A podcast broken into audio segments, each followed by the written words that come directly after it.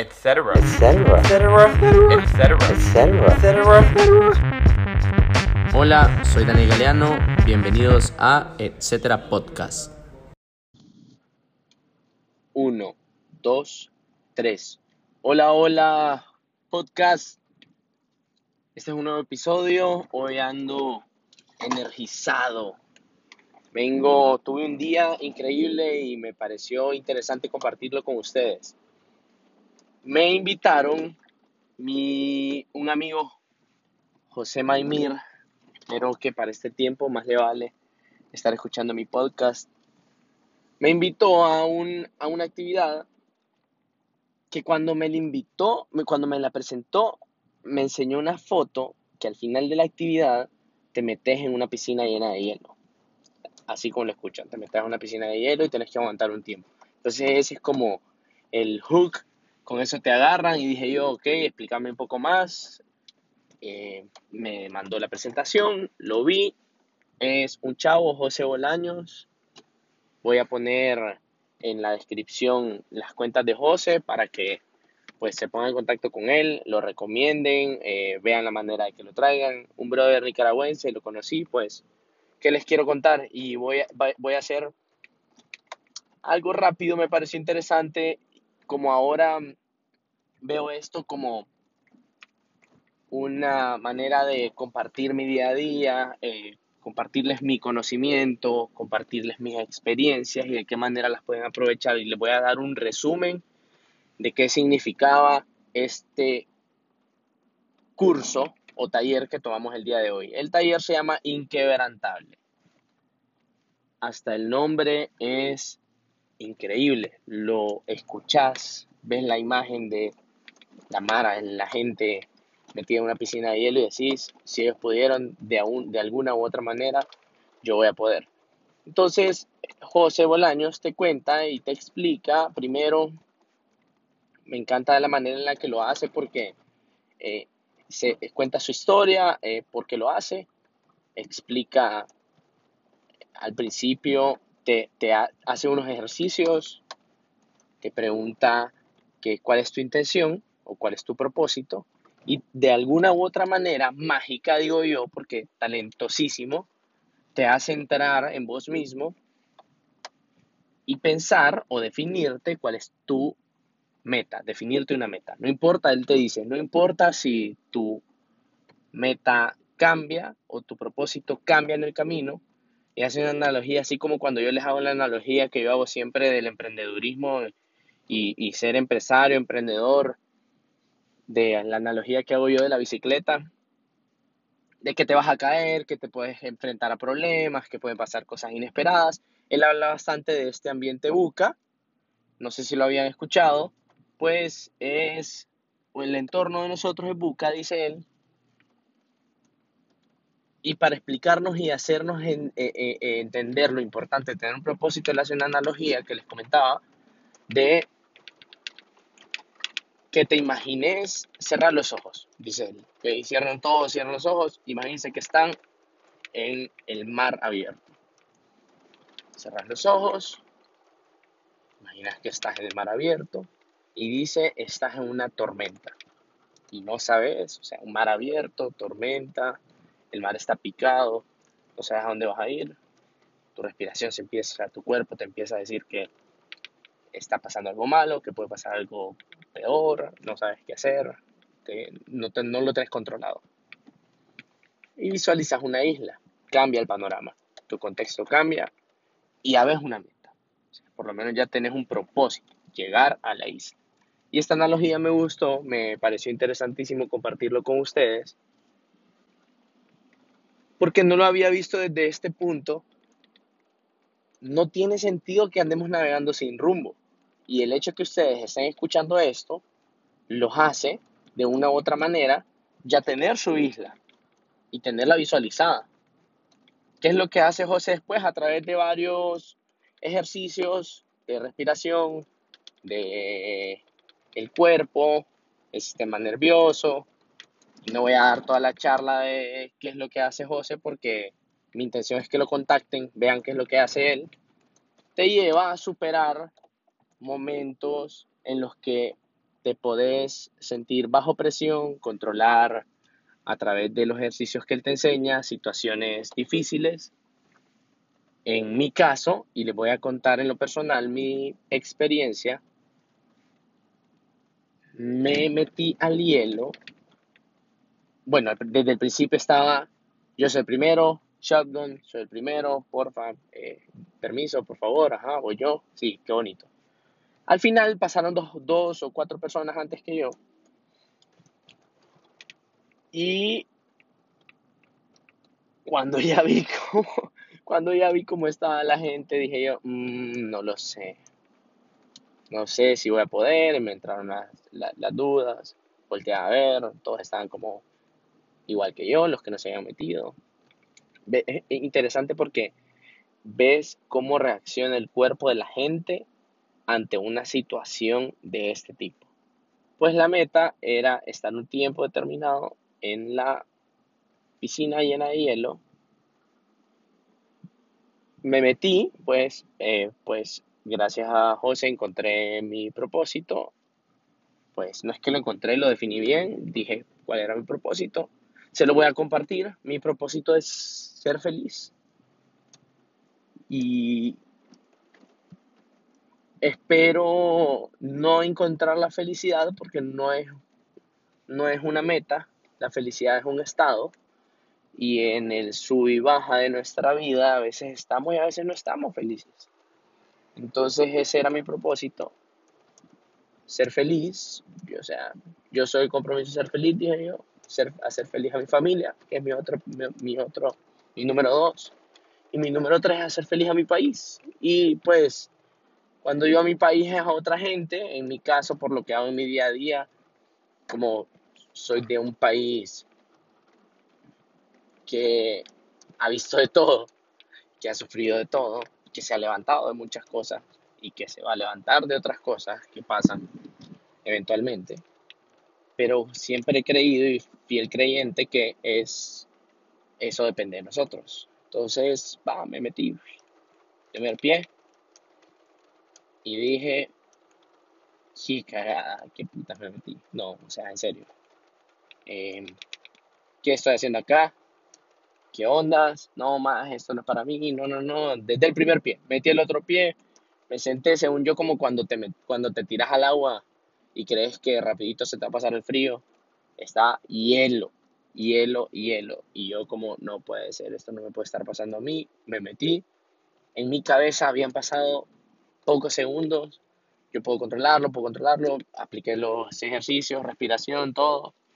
Em, no, o sea, voy a ver, no sé si me grabaron, pero quiero ver bien mi video y quiero ver mi reacción, mi, mi, mi, mi, mis, quiero ver mi cara, porque yo me, eh, me recuerdo que dije yo, no, no, no, eso no es para mí, estaba mi amigo enfrente y le digo, ¿qué te pasa? Me dice, ¿qué quieres hacer? Y yo como, brother, me quiero salir. ¿Cómo? ¿Qué pasó? Me quiero salir, no aguanto. O sea, no, no, no, no aguanto, no aguanto. Y en mi cabeza me acababa de meter, o sea, tenía 10 segundos, según yo, 15, 20 máximo. Y dije, yo no puede ser, voy a ser la primera persona que se va a salir, qué vergüenza. Vine invitado a un grupo en el que es un grupo que, que se reúnen, pues, se conocen todos. Y yo como, no puede ser, qué ridículo, pero no, yo me voy. Ya me estaba enojando porque no lo había logrado se me acercó José eh, Bolaños, me mira y me dice, Daniel, respiración, decime qué quieres hacer. Pero me miró serio, pensá, ¿qué quieres hacer? Fue un segundo en el que todo desapareció. Y dije yo, voy a seguir. Todo pasó a, o sea, todo lo que tenía en la mente, mi desesperación y todo se quitó. Mi amigo me dice, llevas un minuto. Según yo llevaba como 15 segundos. Y yo como, ¿será que me está mintiendo? ¿No me está mintiendo? Eh, yo creo que esta es una metodología que ellos hacen para la gente que no aguanta. Les dicen que hay un minuto y que por lo menos llegaron a, a un minuto. Dice, no, tranquilo, me voy a quedar. Me quedé, apliqué, tomé el control de mí y ahí es a donde voy a hacer un alto. Mi experiencia, la experiencia que tuve el día de hoy fue nuestro entorno y nuestras reacciones ante las situaciones problemáticas o inesperadas es pues lo que te indica el cuerpo, pues, o sea, aceleración cardíaca, te enojas, o sea, en cuestión de 10 segundos o 20 segundos yo tuve todos los sentimientos, tristeza, me puse, un momento que me puse emotivo, alguien lo mencionó, eh, Ana María, Ana María eh, una persona que, eh, que, estaba ahí, Ana María Durón, estaba, lo hizo y después que estábamos afuera ya salimos y todo, ella dice, yo un momento me puse emotivo y dije, yo, yo también, o sea, me dieron, se lo digo literal, ganas de llorar, te pones, entras en una sintonía en un tiempo tan pequeño que parece mentira que pensás tanto y meditas. Y me pareció interesante porque lo llevé a otro nivel, la situación la llevé a otro nivel. Después me volvieron a preguntar, mira, llevas tanto, ¿qué quieres hacer? Me puedo quedar otro rato más. Después me dijeron, faltan 10 segundos.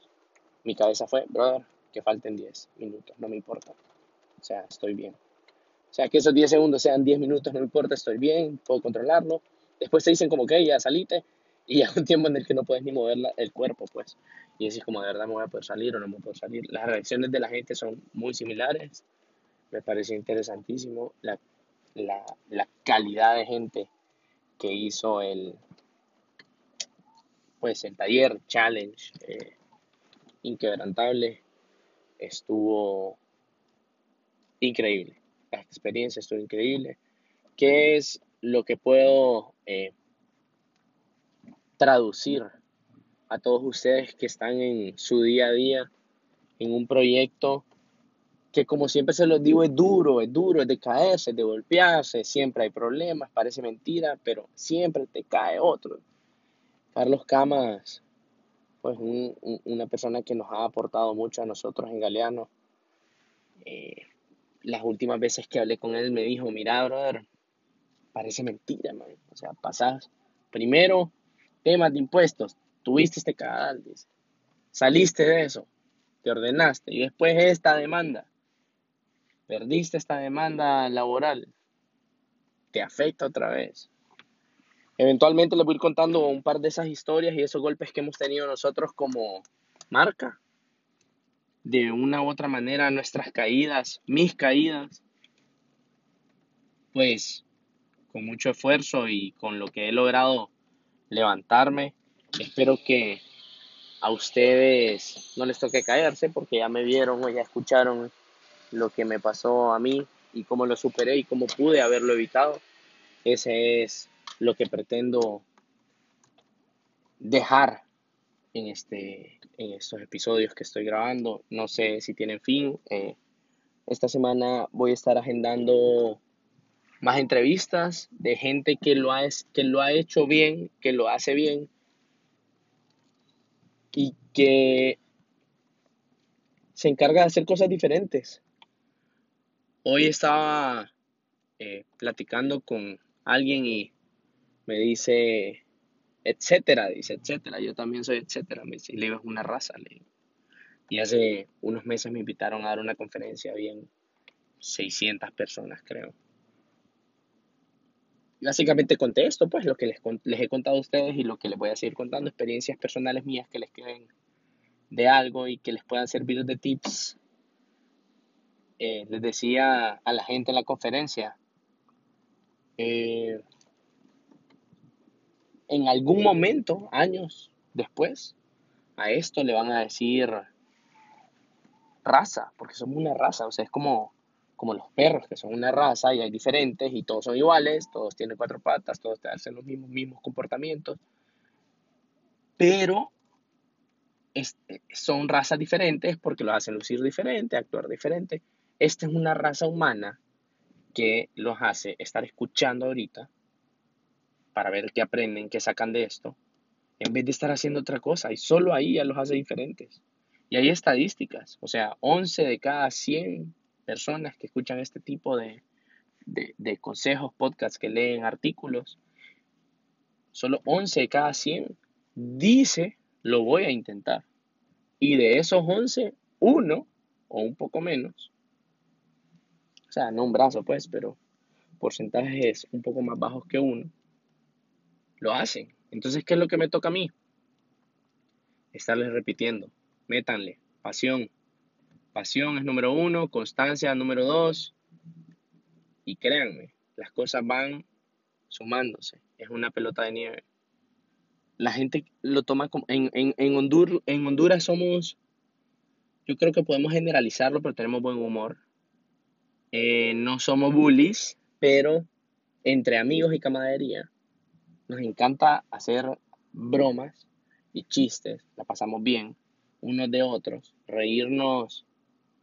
Yo digo, no me estoy riendo de vos, me estoy riendo con vos, pero en realidad es que eh, no sé si es lo confianzudo que soy o así me crearon.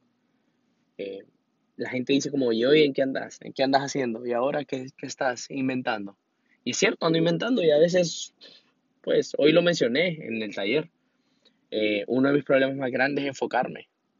Me llamó la atención porque me dijo, ese no es un problema. Alguien me dijo, mira, yo escuché que dijiste que no te enfocabas. A veces es advantage, es como una ventaja porque te hace estar buscando otros negocios, otras cosas. Y le digo, sí, pero a veces no me enfoco en uno, lo dejo tirado. Entonces ahí hay una debilidad. Y aquí les voy a decir algo que seguramente lo han escuchado en algún otro podcast o lo van a seguir escuchando. Es algo que, que pienso fielmente. Conocer tus debilidades es tu fortaleza más grande. Y si estás claro en qué estás fallando y en el momento que te das cuenta para enmendarlo, es tu fortaleza más grande. Enmendar tus errores, pedir disculpas. Hey, discúlpame, me equivoqué. Eso es mucho más grande que cualquier otra cosa. Bueno, querido podcast, hoy los dejo. Tengo una boda que asistir.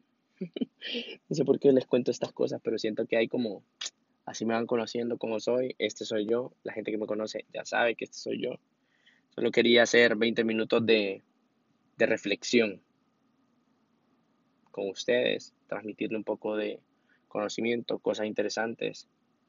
Sigan haciendo lo que están haciendo, siempre y cuando estén haciendo las cosas bien. Saludos pues. Adiós.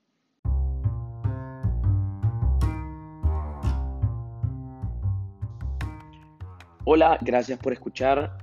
Gracias, gracias de verdad por escuchar. Les voy a pedir, por favor, por favor, por favor, por favor, compártanlo con al menos una persona que ustedes creen que va a poder aprovechar eh, este contenido. Estén pendientes, por favor suscríbanse. Saludos pues.